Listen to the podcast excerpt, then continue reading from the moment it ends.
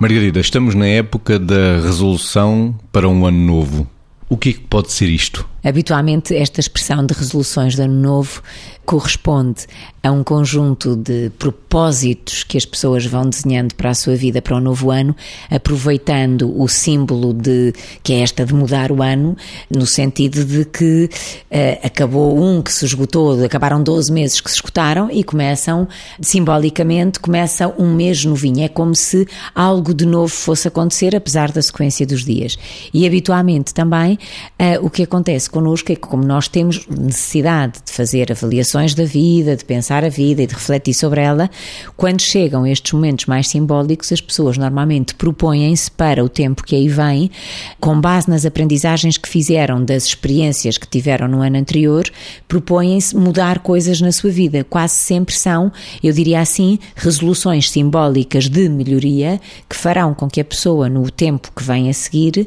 se dê a si mesma a oportunidade de melhorar, digamos, digamos, a sua qualidade de vida a partir de aspectos que decidiu serem diferentes, vividos por si e feitos por si de um modo diferente e mais construtivo do que aqueles que estiveram, uh, que fizeram parte do seu ano anterior. As resoluções de ano novo, Vítor? A Margarida acabou com o ano anterior e, e nós esperamos que uh, as resoluções do ano novo não sejam propriamente comprar a, a, consciência por não ter cumprido aquilo que são as coisas que,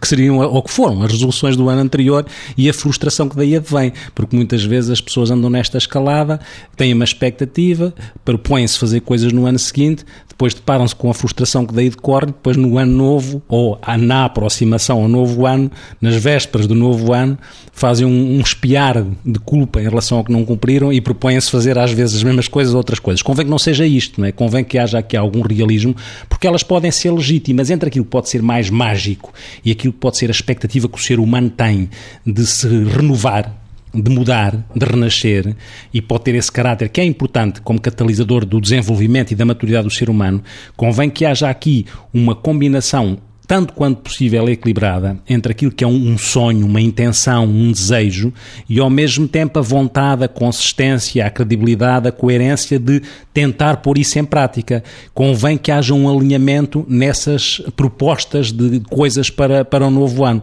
porque quando não há, as pessoas acumulam frustração até ao fim desse ano para se proporem fazer novas coisas ou as mesmas coisas no ano que se segue.